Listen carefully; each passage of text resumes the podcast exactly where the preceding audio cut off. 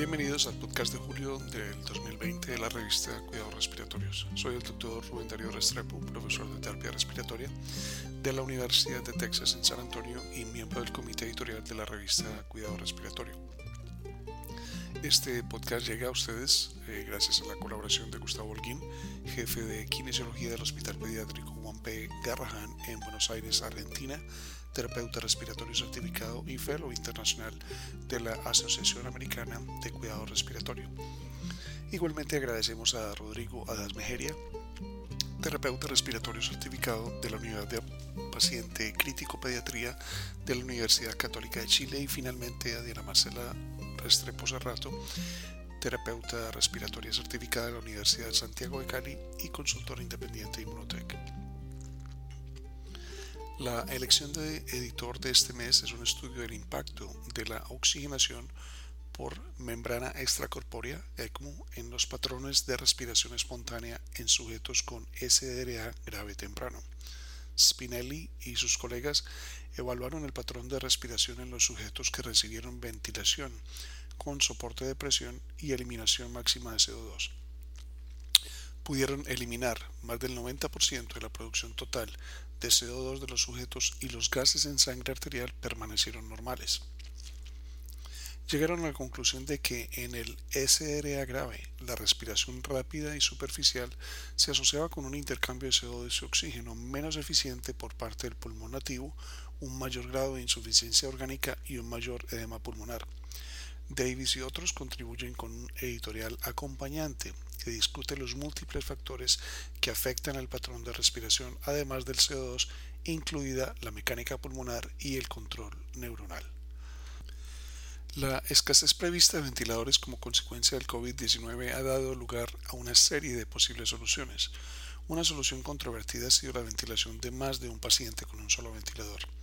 En documentos separados, Chadbourne y colaboradores y Herman y colaboradores describen los peligros de la ventilación compartida en pares inigualables. Ambos documentos describen modificaciones de circuitos para ayudar a superar las limitaciones del enfoque ingenuo. Hess y otros proporcionan un, editorial acompañante que detalla las consecuencias fisiológicas, las preocupaciones éticas y las implicaciones prácticas de esta técnica. Llegan a la conclusión de que esta técnica es un puente a corto plazo para la atención definitiva en las circunstancias más graves. Matlock y otros evaluaron el uso de la ventilación no invasiva, VNI, con o sin NAVA en neonatos en un estudio cruzado. Estimaron el trabajo de la respiración utilizando la pletismografía de inductancia respiratoria y la asincronía determinada. Descubrieron que si bien la sincronía se redujo durante NAVA, hubo una serie de casos en los que la apnea provocó que los sujetos recibieran respiraciones obligatorias y no encontraron una reducción en el trabajo respiratorio. Miller y otros encuestaron, encuestaron a terapeutas respiratorios en Carolina del Norte con respecto a sus prácticas de intubación.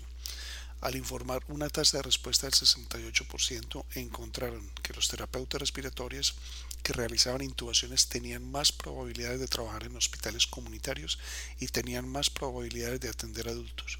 Informaron que durante el entrenamiento el número de intubaciones supervisadas para ser considerado competente fue de 5. En Carolina del Norte los TRs frecuentemente realizaban intubaciones y confiaban en el éxito de sus programas. Rice y Matheson compararon patrones de práctica entre educadores de asma certificados y no certificados utilizando una encuesta de escala Likert basada en el examen de certificación de educadores de asma.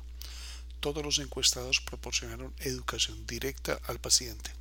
Informaron que para la mayoría de las tareas educativas no hubo diferencias entre los grupos en la frecuencia informada del desempeño de las tareas educativas. Armagan y otros realizaron una encuesta de TRs en Pensilvania para determinar la práctica dentro de los hospitales. Lograron una tasa de respuesta del 63.5% con la mitad de los encuestados provenientes de centros médicos académicos. Encontraron el uso de protocolos en las tres cuartas partes de los hospitales y la realización de procedimientos no tradicionales en cuatro de cinco. La práctica de la terapia respiratoria varió ampliamente y solo un pequeño número de hospitales permitió la práctica en toda su licencia. Ranger y otros evaluaron el impacto de la aspiración nasal y la aspiración nasofaringea en los parámetros fisiológicos en los lactantes con bronquiolitis. Midieron los cambios transcutáneos de dióxido de carbono, saturación de oxígeno y tomografía de impedancia eléctrica durante cada procedimiento.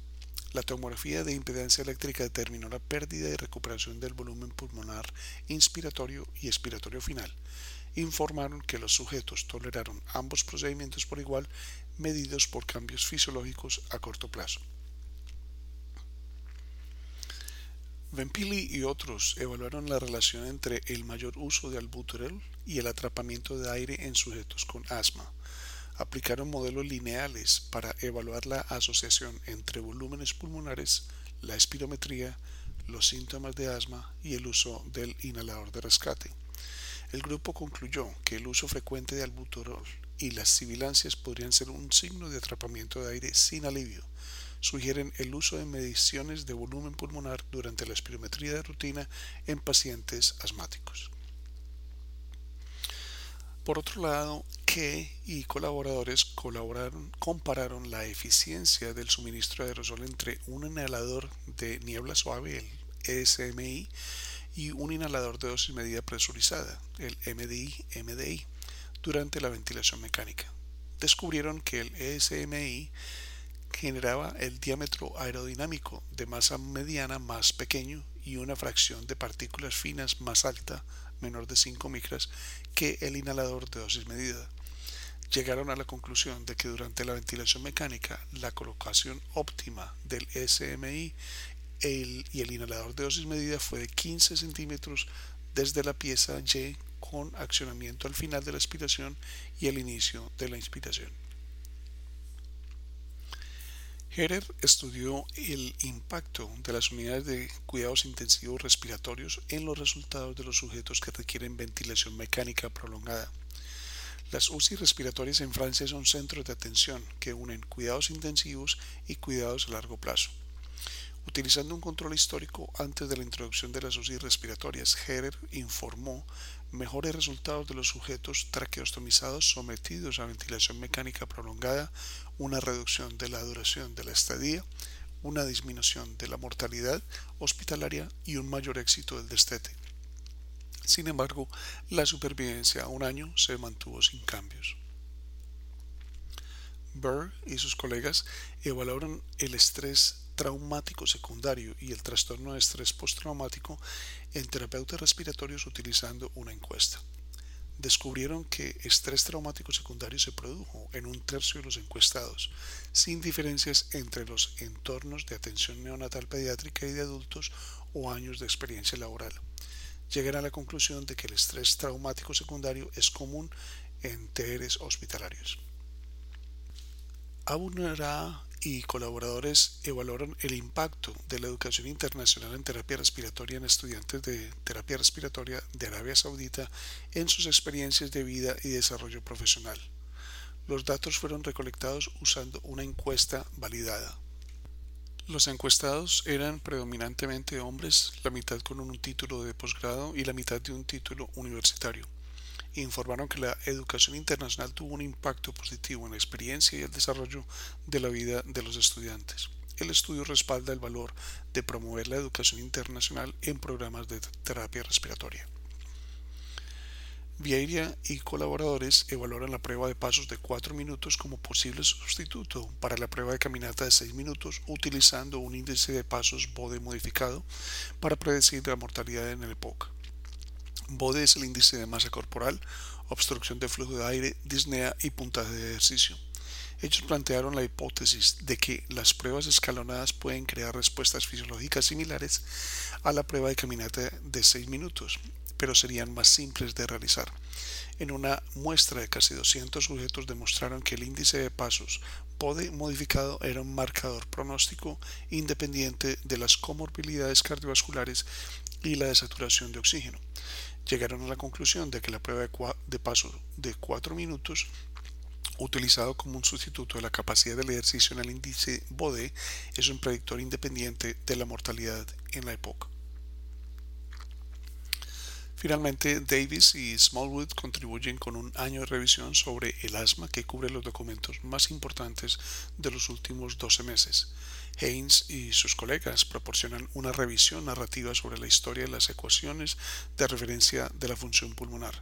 Su artículo ayuda a definir las fortalezas y debilidades del uso de ecuaciones de referencia para interpretar los datos de la función pulmonar en el contexto de la investigación y la práctica clínica.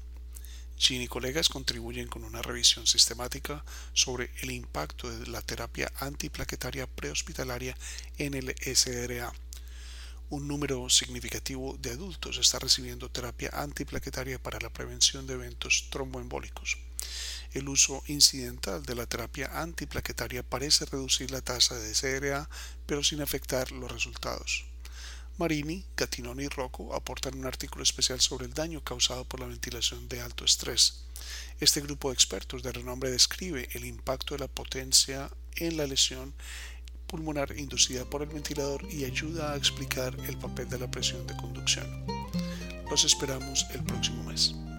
Para recibir el contenido tanto de esta edición de la revista como de las pasadas, visite nuestra página web www.rsjournal.com y allí podrá suscribirse para recibir los podcasts de las próximas ediciones.